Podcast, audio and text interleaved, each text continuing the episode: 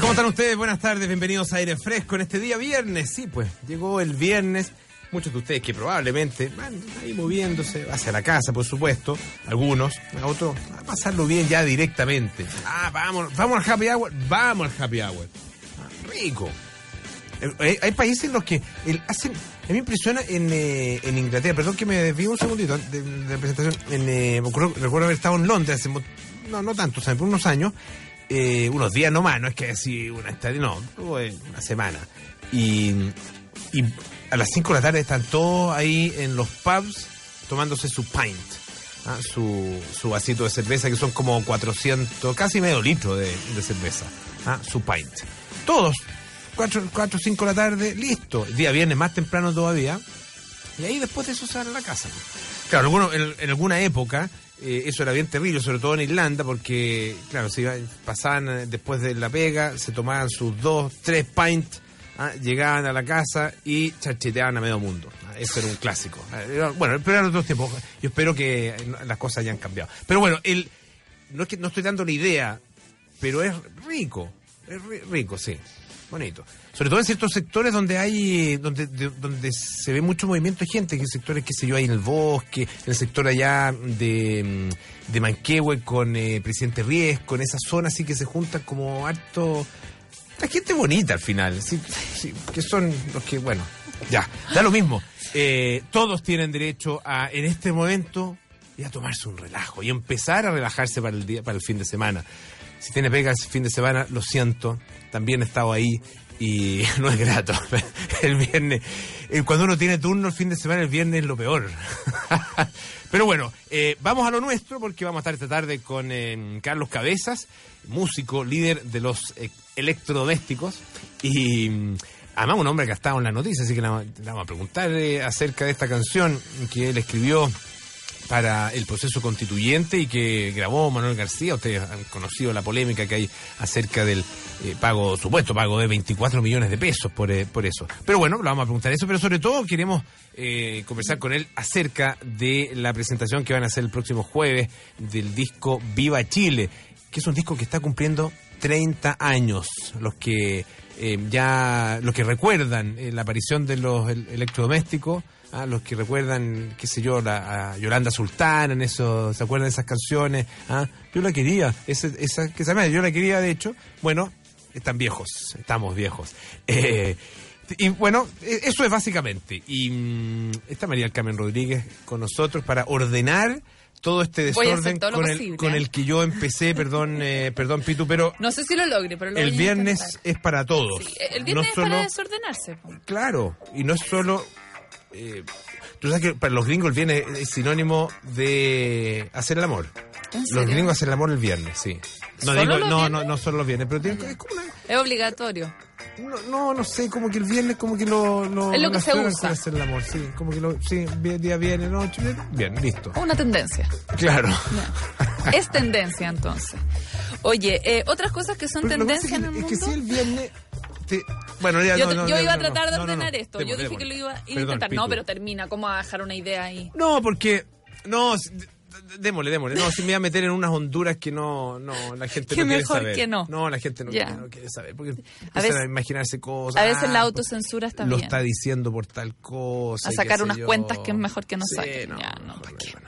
Oye, uno de los temas que en realidad limitarlo a solo hoy día sería una injusticia porque es un tema que lleva eh, un buen rato dando vuelta, especialmente desde que varios municipios franceses de la costa azul determinaron la prohibición del uso del burkini, es que este tema ha desatado las pasiones de ambos lados, de quienes consideran que es una injusticia, que es incorrecto, que violenta la libertad religiosa, eh, el hecho de prohibirlo, y otros que dicen que es la manera de garantizar el laicismo y de, además de alguna forma velar por esas mujeres que, entre comillas, son obligadas a usar este tipo de prenda en la playa, eh, lo que ha generado entonces este debate, pero que, que no ha parado. Bueno, pero probablemente ahora sí vamos a tener al menos una pausa en esta discusión luego de que mm, el Consejo de Estado, que es la máxima autoridad jurídica de Francia, determinara que se suspende la prohibición del burkini en todas las alcaldías de Francia, que eran más o menos unas 30, las que habían determinado que no se podía usar esta prenda en las playas. Y eh, con esto, entonces, vamos a volver a ver a las eh, mujeres musulmanas eh, pudiendo usar este atuendo y además esto es de manera bastante definitiva porque no se puede apelar ya que quien se ha pronunciado es la máxima institución jurídica. Pero lo hizo a propósito de la prohibición en un pueblo ah, que se llama Villeneuve-Loubet. ¿No es cierto? Pero eh, se estima que esto debiera establece jurisprudencia eh, con, esto. De hecho, lo que ocurre es que eh, cualquier persona, es que en realidad yo creo que la gota que rebasó el vaso fue esa imagen de esos policías, si no me equivoco, fue en Niza. En Niza, sí. De esos policías que hicieron que una mujer se quitara el burkini, ¿cierto? Le hicieron desprenderse de algunas de sus prendas. Hay una, hay una en Niza y otra que me da impresión que es en, en Canes o Can, como se dice. Ah, es que parece que la que yo vi era de Canes, en realidad. ¿Tenía arena o tenía piedras? Piedras parece que tenía. Niza. Ya, entonces era en Niza. Sí, creo que era piedras porque me llamó la atención la, la playa que pensé no no es tan grato. Recordé Santo Domingo, por ejemplo, que ahora hay muchas piedras en la playa. Ah, hay muchas piedras, claro. Esto es, pedregoso de siempre. No sé si es siempre, pero yo estuve en Niza y mm, pasé por arriba, por la parte de arriba, que em, esta especie como de... ¿No te mojaste las patitas? Que, fue donde, donde fue el atentado, ¿no es cierto? ¿Mm? No, no, mojé las patitas. Porque, el paseo de los ingleses. tenía que, eh, eh, exactamente, paseo de los ingleses. Eh, no, porque tenía que tomar el avión. Ah, ya. ¿ah? Em, para volver. Y tú andaba con ropa, que hizo con un bolso probablemente, no sé. Y, pero, em, después de haber recorrido varios otros lugares de la costa azul, eh, con un amigo con que andaba, nos percatamos de que ahí en Niza finalmente eh, había toples. Ya. Eh, y como una cosa de, no sé, conocimiento, una cosa Cultura. cultural, digamos, para poder conocer las costumbres locales, dijimos, bueno, hay que bajar a la playa, pues sí. Lógico. Ah, vamos, a echar una mira. Ir a instruirse. Y más que del tople, me acuerdo de las piedras, fíjate, fue lo que más me llamó la atención. Sí. incómodo. porque, la gente en toples o sea, eh, lo hemos hablado tantas veces. Ya, se, ya se ha visto. Las personas, no, no, las personas normales eh, desnudas, no, no, no. No es lo mismo. No, no, es como uno se imagina. No es lo mismo o no es lo mío también. las dos cosas. Y por lo tanto, esa parte fue más bien decepcionante. Pero te llama eh, mucho la atención. Me llama mucho la atención la, cantidad de piedra. es muy incómodo porque hay que andar con hawaianas todo el tiempo. Así es. Y en la, entrada al agua también debe haber piedra. Hoy día había un chiste en el Telegraph, creo, en una, caricatura, que llega la policía a la playa y hay un señor en traje de baño con hawaianas justamente, pero con calcetines debajo de las hawaianas. Mm. Cosa que hay gente que, o debajo de las charlas, digamos. Que insiste en eso. Hay ¿ah? gente que insiste en eso y le decía al señor, tiene que sacarse los calcetines debajo, debajo de las charlas. Bueno. yo, yo eso me parece mucho más razonable. Bueno, em, en todo caso, como les digo, eh, eh, como comentabas tú, eh, este caso en particular, lo más probable es que establezca jurisprudencia para cualquier cualquier mujer que em, se que, alguno de los municipios la obligue entonces a quitarse em, a quitarse el burkini en, en las playas. Así que por ahora se suspende esta discusión, al menos en Francia. Oye, la discusión de fondo, yo, yo a mí me ha costado realmente, y yo creo que mucha gente del mundo le ha costado entender las razones por las cuales los franceses... Lo, prohíben. Eh, y, claro, fíjate que eh, eh, me tocó una vez estar en, en la India y fue a una playa. ¿Ya? Em, en, en Chennai, ah, que queda en el sur este de la India una playa gigante. ¿ah? Eh, y en la tarde llegaba muchísima gente, ¿ah? pero ya como, como cuando el sol empezaba como a esconderse, así como la tardecita, cuando llegaba la fresca, ahí la gente salía a la playa. Pero se bañaba muy poca gente. ¿ah? Y, en el rato en que sí había, que había sol y que si uno podía bañarse, eh, no había prácticamente nadie metido en el agua. Y las pocas personas que estaban metidas en el agua estaban vestidas completas. Vestidas completas, mujeres con sari, eh, los hombres con pantalones, no había nadie en traje de baño menos en bikini. Claro. y no son musulmanes. No, es una ¿ah? cosa cultural. En el caso de ellos eran, bueno, no, ni siquiera sé, yo me imagino que hindúes, pero entonces el- la, la verdad que es, es muy, yo encuentro que es muy violento lo que se está Sí. haciendo en Francia. Claro, yo la otra vez mm, estaba discutiendo, de hecho, con un- una amiga conductora de Radio Paula, que ella mm, estaba absolutamente de acuerdo con la prohibición, porque consideraba que... es muy liberal esa gente de Radio Paula. el No sé si son muy li- no, porque sé. a mí me parece que al revés. muy- al Me- revés, sí, el- muy- el esa- burkini- Esa, gente es muy, no sé, autoritaria, Bueno, muy fascista. No, me- no. no le pongáis. Me parece que el, a ella lo que me decía era que el burkini finalmente era eh, una forma de violentar los derechos de las mujeres. Y a mí me parece que, o sea, primero yo estoy por la libertad religiosa, me parece que alguien puede usar la prenda que le parezca que, apropiada usar. Y eh, además no, no, o sea, no le veo mucho sentido a la prohibición porque eh, en el sentido de las libertades de la mujer, la verdad es que no le otorga ningún beneficio a la mujer, es más, la priva del acceso al agua en el caso de esas mujeres. Entonces no, no le veo mucho sentido, me parece que el, la lucha por los derechos eh, femeninos, digamos, en el mundo musulmán probablemente es una lucha que hay que dar, pero no creo que pase por eh, prohibir el burkini en la playa. Bueno, en fin. Oye, otro tema que se ha comentado muchísimo, una imagen del ex primer ministro David Cameron, el, el ex primer ministro británico, que la verdad es que lo pone al nivel de un ciudadano cualquiera y es una imagen, yo la encontré realmente preciosa. Él está sentado, imagínense como en un, en un bordecito, en lo, que explican de la imagen es que es una eh, el estacionamiento de un balneario. Él está solito, con shorts, gente alrededor que pareciera que nadie tuviera la idea de quién es él, comiendo fish and chips. Y se ha debatido primero respecto de lo relajado que está David Cameron después de haber dejado el poder y pasarle todos los problemas a doña Theresa May, ¿cierto? Bueno, lo escuchamos silbando cuando se fue, ¿cierto? ¿Te acuerdas? Lo, lo Despreocupado. Está absolutamente despreocupado. Y lo otro, como de la soledad en la que quedó. ¿Qué estará tarareando? ¿Te acuerdas que se ve con... Ahora debe estar como así, como... Yo creo que... Sí. ¿Sabes qué? Yo como que me suena... Would I lie to you, baby? Would I lie to Turu, you? turu, tu. Sí, puede ser. Sí, ¿cómo es? Buena onda, relajado. Bueno, de hecho, él está de vacaciones en la playa. Le dio hambre. Voy por mi fish and chips, dijo. Ah, tiene su bandejita metálica. Está solito terminándose una muy buena imagen. muy bueno, así que la voy a voy a pedirle a los chiquillos del área digital que la suban a nuestro sitio para que todos la puedan la puedan ver en www.duna.cl.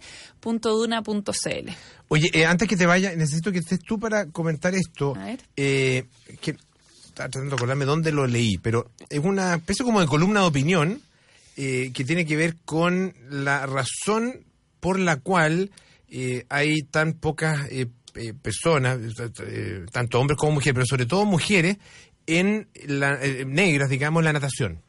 Ah, Ya. eh, y en una columna que escribe una mujer, efectivamente una mujer de raza negra, y, y dice, sí, está el tema cultural, ¿no es cierto? El acceso, que es caro, tener piscinas o, o poder acceder a piscinas, no están en los, en- en los tipos de colegios a los que van en general, los negros no, no hay piscina, etcétera, etcétera. Pero dice también, hay algo de lo que nadie ha hablado, que es el factor pelo.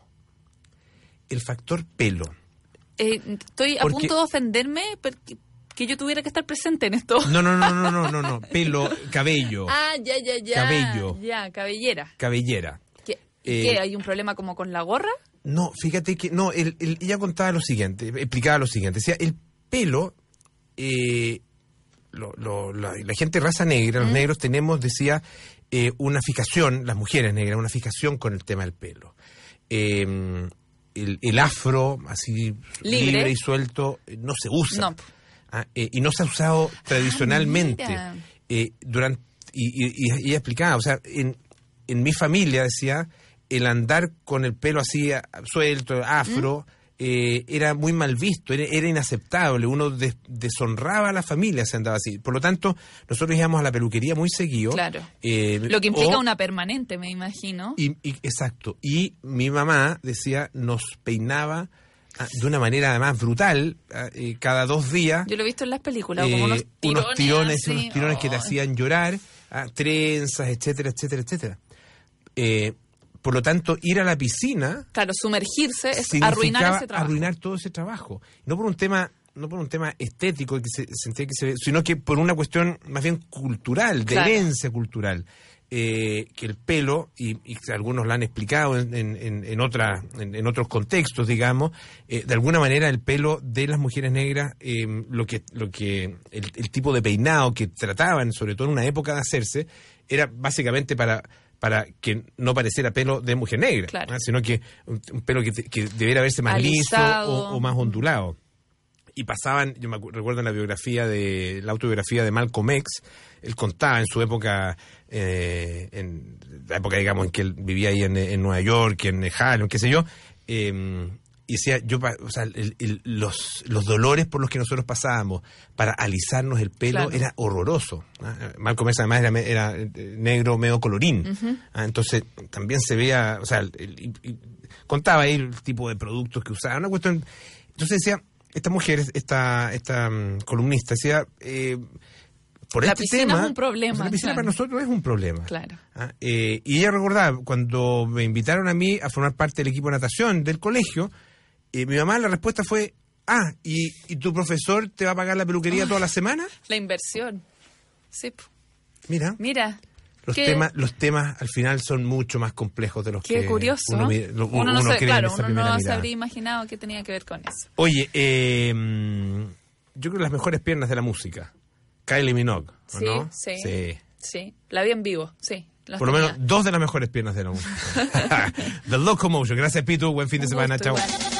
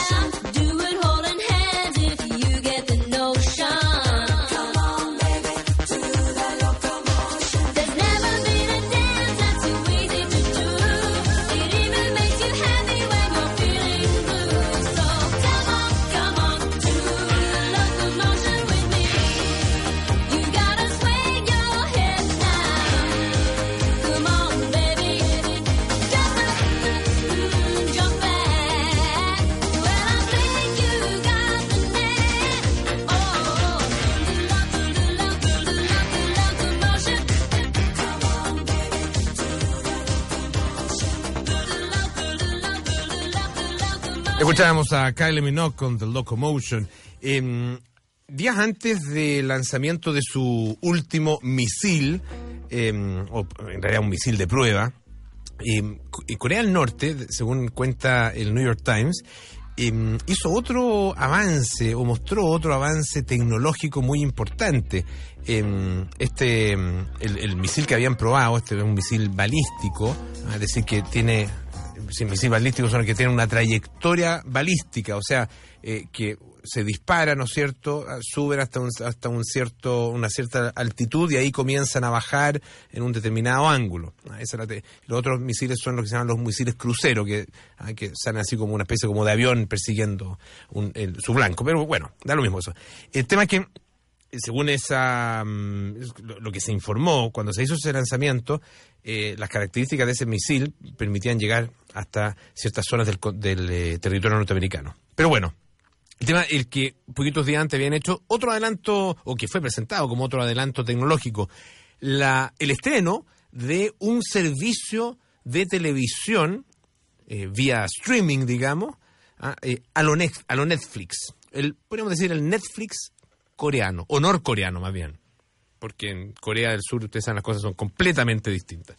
Se llama Manbang eh, y entrega videos eh, on demand, ah, eh, es decir, un, servicio que uno puede eh, ver lo que quiera finalmente, armarse su propio menú ah, televisivo a través de un, eh, un aparato, un dispositivo que tiene que estar ahí junto con el, el televisor. Ah, esto lo informó la televisión eh, central coreana. Eh, esto dice el reporte oficial, es una nueva demostración, una nueva prueba del poder socialista o poder cultural del socialismo, ah, eh, que permitirá que cada persona eh, vea cómo su país avanza día a día, hora a hora. Corea del Norte tiene alrededor de 25 millones de habitantes y la verdad que su acceso a Internet es realmente muy limitado.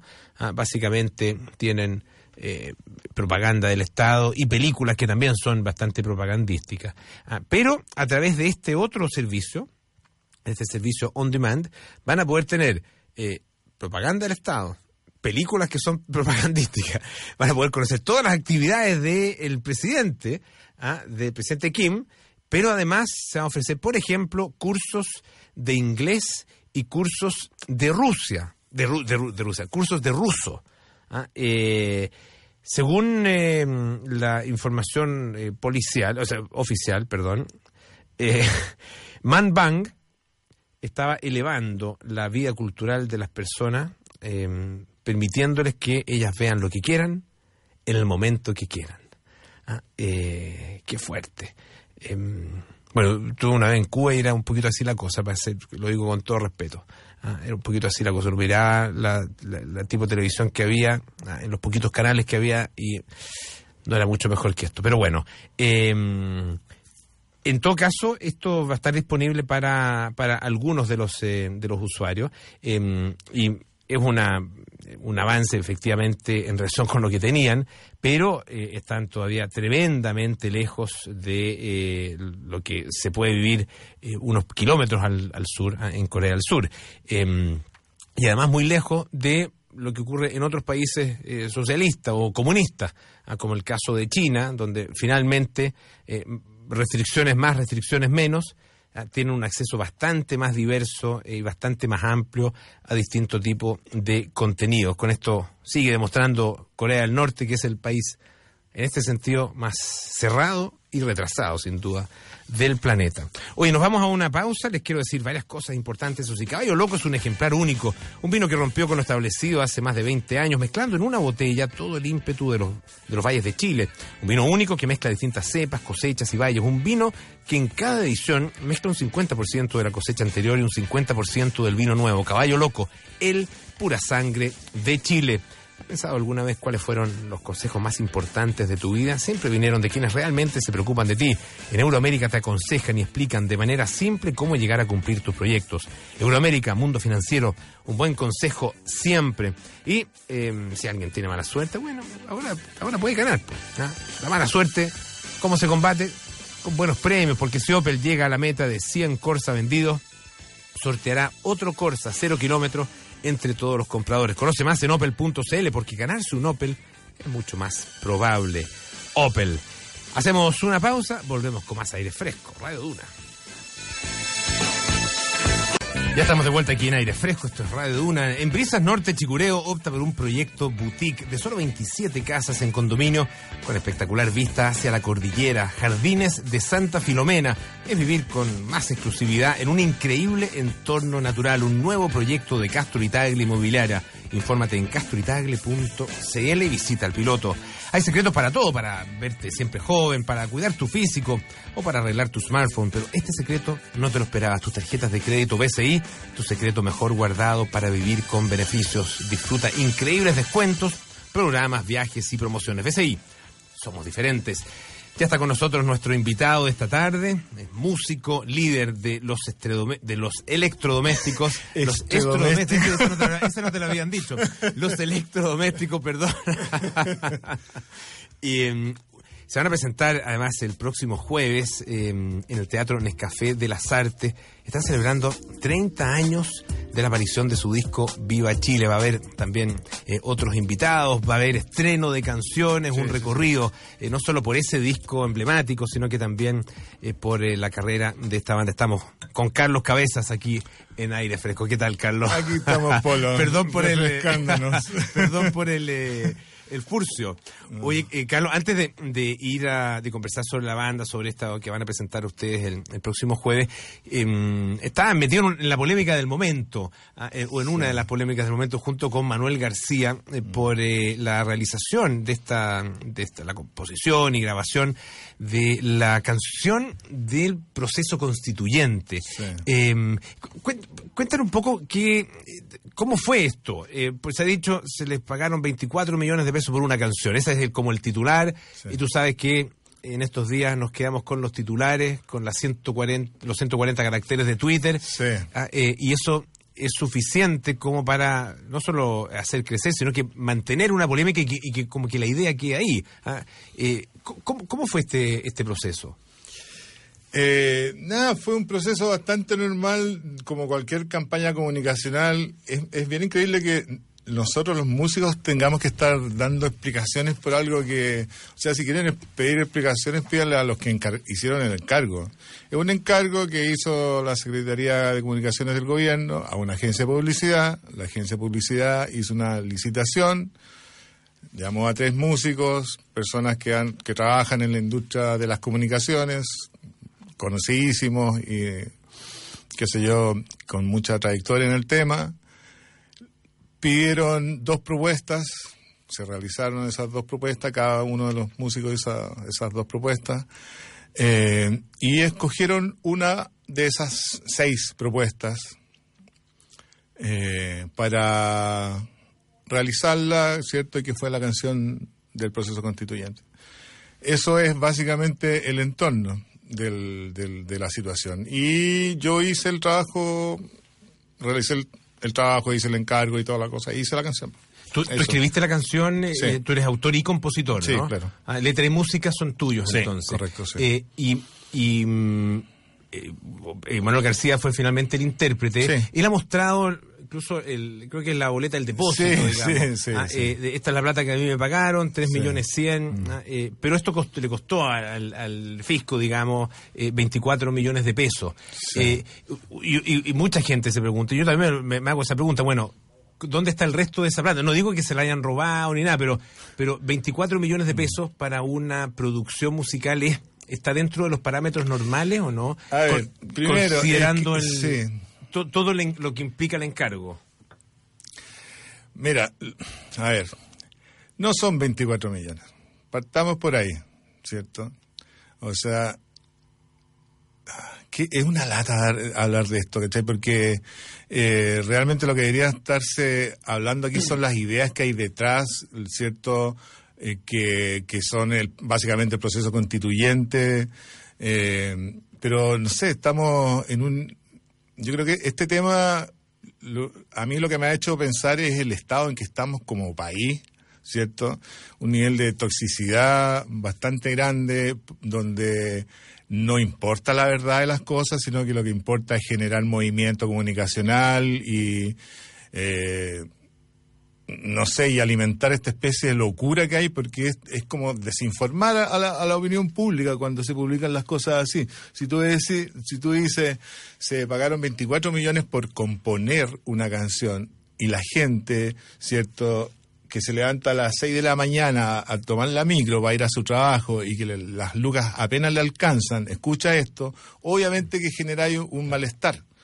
Entonces, creo que el, eh, hay muchos temas aquí, hay temas de ética periodística, eh, de la responsabilidad que tiene el periodismo en, producir y aprovecharse del descontento de las personas para sembrar este tipo de, reacciones sociales tóxicas, ¿no? Eh, es uno de los temas. Otro de los temas es eh, qué se considera un salario justo para un músico, para un artista en general, que los artistas en general hemos vivido al margen de la, de la sociedad. O sea, compadre, tú le pegáis a la foto, ¿por qué no me sacáis unas fotitos en mi matrimonio? Tú que le pegáis a la guitarra, ¿por qué no venía a mi restaurante y tocáis un poquitito, así te promocionáis? Eh, toda esa visión, ¿cierto? Hay muchos temas aquí. ¿ah? Eh, y que, que aparecen a, a partir de esto. Pero el tema del, del, del- de la ética periodista es bien importante aquí, ¿no? Porque, como decía, claro, tú decís 24 millones, pero bueno, no es así. Eh, si tú te metes al mercado público, lo que se gastó en la canción son 19 millones con el IVA incluido, son realmente 16 millones 800 mil pesos. ¿Cómo llegan a los 24 millones? Porque le sumaron la presentación en el Teatro Oriente, que es otro tema. No es la composición de la canción, es una presentación. Entonces, en- dentro del tema periodístico, la gente que eh, publicó esta noticia saben todos los antecedentes que hay detrás de estos antecedentes como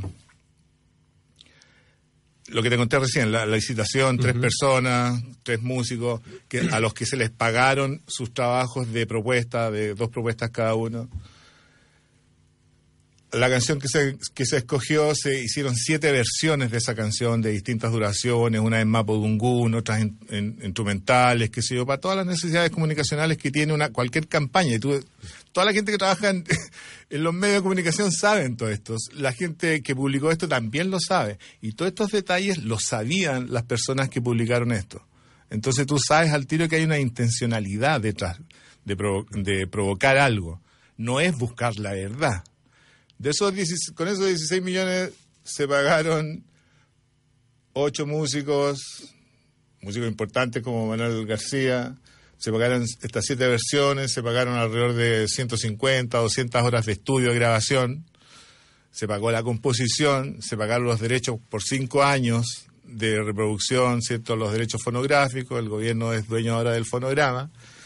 Eh,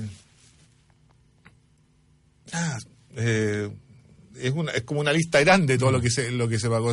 Está totalmente dentro del, de la, del- Claro. del- yo, del- yo entiendo, Carlos, yo de lo que dices que está dentro del- de los, de los valores. Sí, de obvio de los que sí, po, mercado. obvio que sí. Entonces, claro, tú haces que la gente piense, oh, García se quedó con 3 millones, Cabeza se quedó con 20 millones. Estaría feliz yo, pero está muy lejos, como digo, porque se manipula la información, ¿cierto? No son 24 millones, son 16 millones 800, más IVA. Claro. Yo entiendo. Entonces, eh, y y todo eso, todo eso los periodistas lo saben. Entonces, hay, como digo, hay- los temas más importantes son eso. Eh, ¿Qué pasa con, con la ética periodística cuando eh, publicas algo así que sabes que y que presenta una, una visión deformada, desinformada? Esos son los temas que queríamos estar hablando, en vez de esta chimuchina que, que, que no, no nos hace bien a nadie, no nos hace bien, o sea, va, va a haber un momento en que esto tiene que parar porque, o sea, la- los medios de comunicación de esta manera están educando, Sí, porque- mal educando a la sociedad. Porque hay una cosa que, que es cierta. eh, esta es información pública. Sí, po, pública. Eh, y se puede tener el, el antecedente completo de cuánto le pagaron a Manuel García, de cuánto de cuánto le costó eh, cada uno de los ítems, ¿no es cierto? Sí, pues, o sea. Ah, se, se, se debería poder llegar a esa información. O sea, está publicado en Mercado Público la no sé cómo se llama técnicamente, no, pero tú puedes meterte ahí, cualquiera se puede meter ahí y vas a ver que es que lo que se lo que se gastó en la canción son 10 16 millones 800. Y como te digo, y eso se desgrana en todo esto eh, en todos estos elementos, estas siete versiones, todas estas horas de estudio, ingenieros, técnicos, músicos, ocho músicos. Los músicos es- nos hemos acostumbrado a recibir dinero por nuestro trabajo y eso no puede espantarle a nadie, ¿cachai? Son, son- los músicos tienen que vivir, ¿no? Y, y, y deberíamos concentrarnos en las ideas, no en las personas, ¿cachai? O sea, ¿qué, qué eso estar atacando a Manuel por esto? Eh, o sea, hay, son gente que ha dedicado su vida a, a su arte. O sea, deberíamos estar hablando de las ideas, no de las personas, estar- de, de estar atacando a, a las personas. Estamos conversando con Carlos Cabezas, músico, líder de los de los electrodomésticos. Algo, algo me pasa ahí con los electrodomésticos, ¿ah? De los electrodomésticos, ya, ahí sí. Sí. Y Carlos, eh, pasemos al, al tema que realmente nos convoca, que Sí, es esta po. celebración eh, de los 30 años de Viva Chile. Eh, que- retrocedamos 30 años y Sí. ponnos en el contexto de la creación y la, la realización, la producción de ese disco. Sí. Bueno, un contexto totalmente distinto donde estaban pasando- 1986, Sí, me acuerdo sí. perfectamente cómo fue ese año 1986, fue duro. Sí, bastante duro. En términos, nada, pues de expresión artística había como un, un hoyo negro ahí, se había chupado todo, no, no había mucha actividad en eso. Eh, era un contexto bien especial, yo diría que el- como jóvenes en esa época, eh, instintivamente eh, teníamos reacciones que se traducían en expresiones artísticas que intentaban diferenciarse del lenguaje que estaba circulando en ese tiempo, ¿cierto? El lenguaje musical tenía que ver con cierto con, con cierto canto nuevo, ciertos lenguajes musicales que estaban ligados a toda la sobreideologización que había en la sociedad, ¿cierto? Eh, y que los jóvenes eh, considerábamos muy lejanos a nuestro a nuestra visión de lo que es una sociedad. Es también cuando los jóvenes estamos entrando en, en la sociedad y viendo, conociendo la sociedad adulta y viendo toda esta histeria ideológica, eh, esta exacerbación cierto ideológica que conduce a, a un régimen dictatorial, qué sé yo. Entonces, eh, son muchas cosas juntas, ¿no? Que te das cuenta que este mundo adulto es totalmente contradictorio con los valores que tú puedes tener. Entonces reaccionas, yo creo que como instintivamente, se, produce arte interesante en, es- eh, en ese tipo de eh, situaciones de como de supervivencia, te diría yo, que, es donde se activan distintas formas distintas de, de lenguaje. Está Carlos Lepe, qué sé yo, las yeguas del apocalipsis, Dada, Ramón Grifero, Alfredo Castro, mucha gente que, que hacía arte en reacción a esta, a esta, a esta situación. Y, y nosotros eh, jugando con las ideas en términos musicales y jugando con el paisaje sonoro que, que, que había, ¿cierto? Eh, Ernesto Medina que le encantaba grabar esta, hacer, grabar estas cosas que se escuchaban en la radio, en la televisión, Jimmy Swaggart, la Yolanda Sultana, qué sé yo, eh, eh, nada, Goebbels, por ahí en Antipanda de Alemania, eh, el, el- el ejercicio de cambiar de contexto, esto que tú escuchas normalmente en, en- en el ambiente de tu ciudad, pero que cancelas porque está dentro de una masa sonora que, que hace que, que ya como que todo se mimetice. Cuando le cambias el contexto y lo pones en una base musical, tiene otro significado y empiezas a darte cuenta de otras cosas y lo que es la visión de distintas personas, distintas cosas, qué sé yo. Y ese fue como un poco el ejercicio que, que hicimos en esa época, aprovechándonos también de estas nuevas tecnologías que estaban apareciendo, que nos permitían... eh, eh, nada, eh, sobreponernos a los, no es sobreponernos, pero eh, hasta ese momento como que dedicarse a la música necesitaba destrezas físicas, saber tocar instrumentos, un montón de cosas. Y nosotros jugamos a esto, entonces nos aprovechamos de estas maquinitas que estaban apareciendo que nos permitían tener algún tipo de expresión musical. Y haciendo este, esto que te decía yo, este cambio de contexto, eh, se produjo este disco y por ahí que apareció todo este juego, que para nosotros era un juego, pero que finalmente te das cuenta que, que es una reacción que tiene un sentido y que finalmente tiene un sentido político también. bien. O sea, cuando escucháis a Andy Panda va a Alemania con la voz de Goebbels, ¿cierto? Eh, hay una sensación clara si estáis dentro de una dictadura, Claro, ¿cierto? claro. Hay, una, hay, una, opinión ahí detrás. Claro, ¿no? pero, pero es una es una voz política y es un discurso político eh, que eh, se, se sale o se desmarca de esta especie como de discusión bien eh, bien dual que había entre Sí. ah, eh, entre izquierda y, Eh, y dictadura correcto. podríamos decir Por entre- claro. entre- ah, ustedes meten otro, meten otras ideas, otras preocupaciones, otro lenguaje. Sí. A mí me recuerda un poco la, la descripción que tú haces, un poco el, el- el- el- del- me recuerda el surgimiento del hip hop en, eh, en Estados Unidos, aunque de alguna manera también utiliza esto que está, se está escuchando en la calle, las nuevas tecnologías, eh, la, la posibilidad de, de crear música eh, y crear poesía sin tener necesariamente las, entre comillas, destrezas Sí. musicales eh, más, más, más convencionales, y que también mete un, un discurso eh, que, que no estaba en, eh, en, en, en- en la discusión del minuto.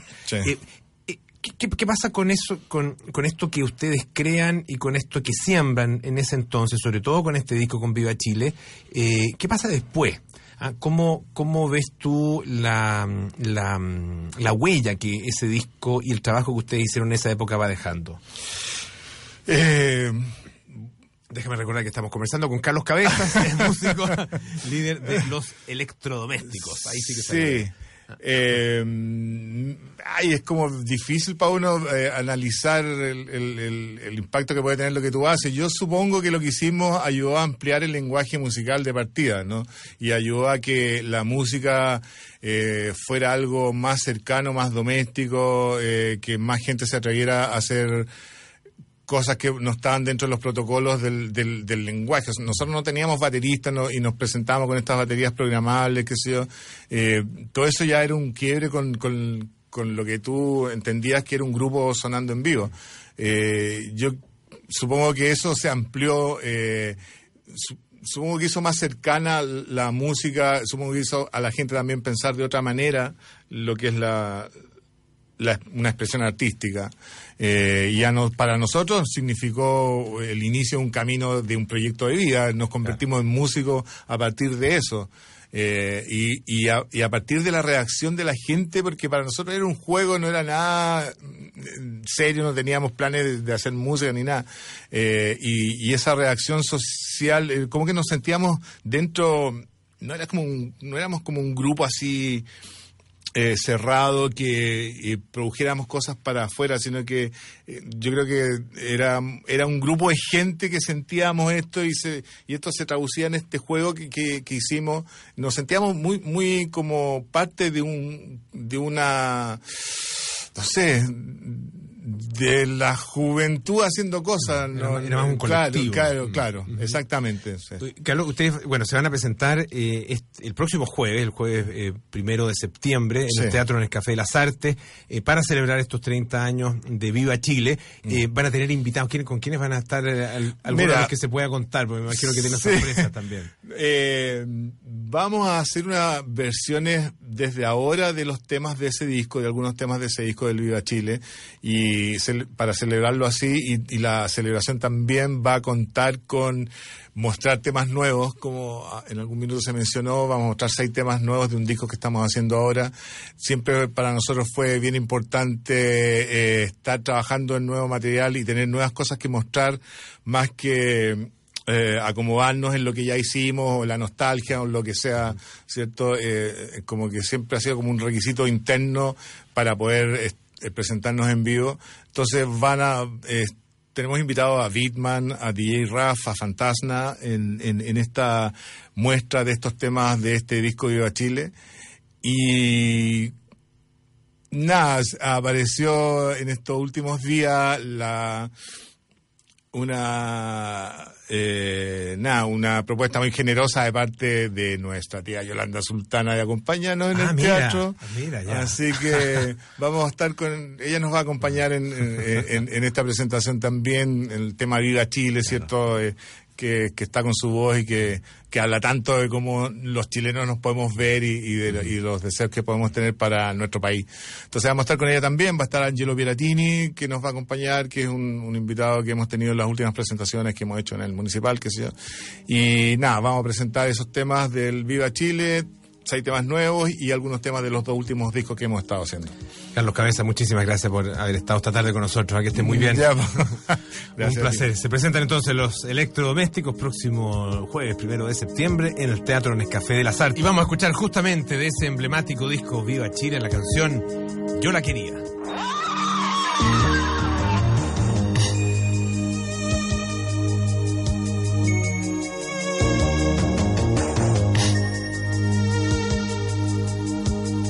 Yo, yo había quedado de ir a verla en la tarde, ahí ese día. Después de la pega. En realidad no, no sé qué pasó muy bien. Ella, ella ya me había visto borracho varias veces.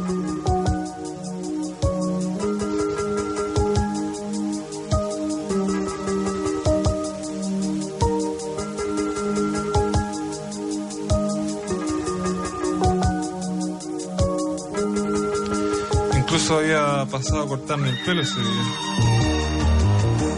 Y había llegado bien alegre. Y lo estábamos pasando re bien. En serio, lo estábamos pasando bien. Yo creo que igual se podía arreglar todo. Si, si no era para tanto. Y le he dicho que nunca más iba a pasar lo mismo. Y le he dicho que tenía que esperar un poco. Ya habíamos quedado de acuerdo incluso.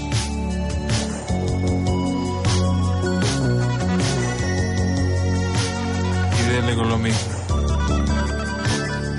Y dele con lo mismo.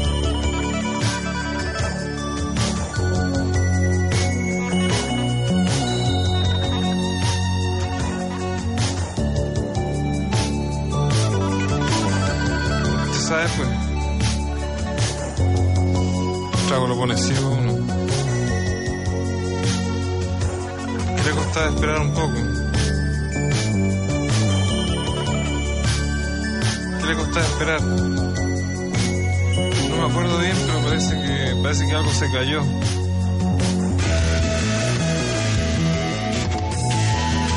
Y ahí empezó todo.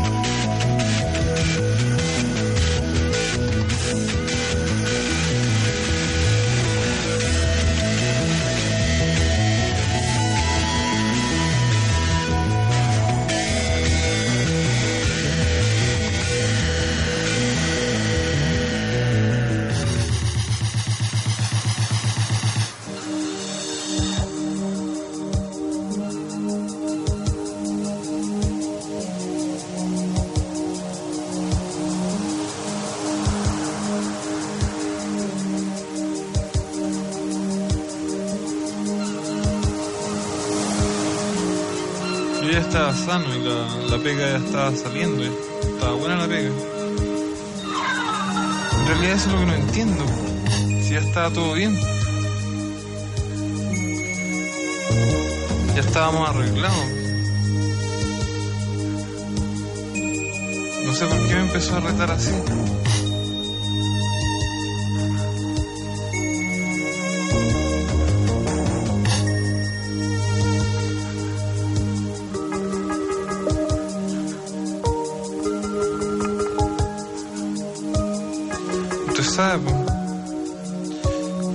Ciego a uno. ¿Qué le costaba esperar un poco?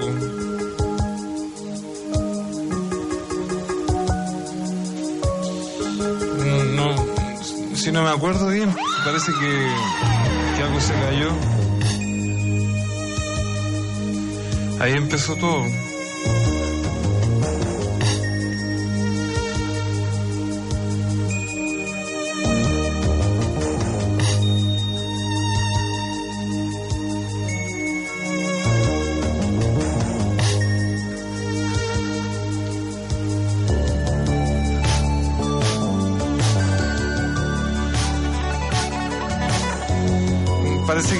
Parece que tomé lo primero que risqué. Era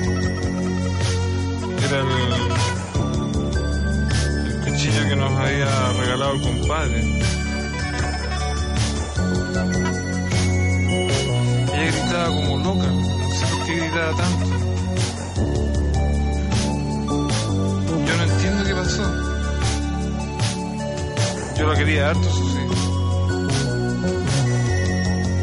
Yo la quería harto. La verdad no, entiendo.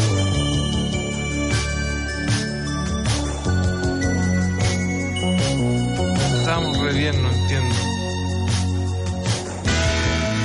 Yo la quería- Escuchamos la canción Llora Querida del disco Viva Chile, ustedes van a poder eh, ver ahí eh, a la banda de electrodomésticos tocándolo en vivo el próximo primero de septiembre. Bueno, ya nos tenemos que ir. Sí, pues, desgraciadamente. Viene notable. No, no desgraciadamente viene notable. No, desgraciadamente nos tenemos que ir, coma, desgraciadamente, punto. Punto aparte, vino notables con Bárbara Espejo y revisamos el quinto capítulo de la vida de Julio César, Los Idos de Marzo. Hmm, bueno, ahí lo vamos a entender. Luego viene Nada Personal con Juan Manuel Astorga y Consuelo Saavedra. A las 8, Terapia Chilense con Héctor Soto, Alberto Fugué y Matías Rivas. 20.30 y Zona Limitada de una retro con Juan Manuel Astorga también. Y Duna.cl es el lugar donde ustedes pueden escuchar Radio Duna permanentemente durante todo el fin de semana. Pueden eh, buscar ahí, no sé, las entrevistas que se perdieron, ah, les comentan algo. Oye, ¿escuchaste en la... Bueno, Duna.cl. Que estén muy bien, que tengan un gran fin de semana y nos vemos el lunes. Chao.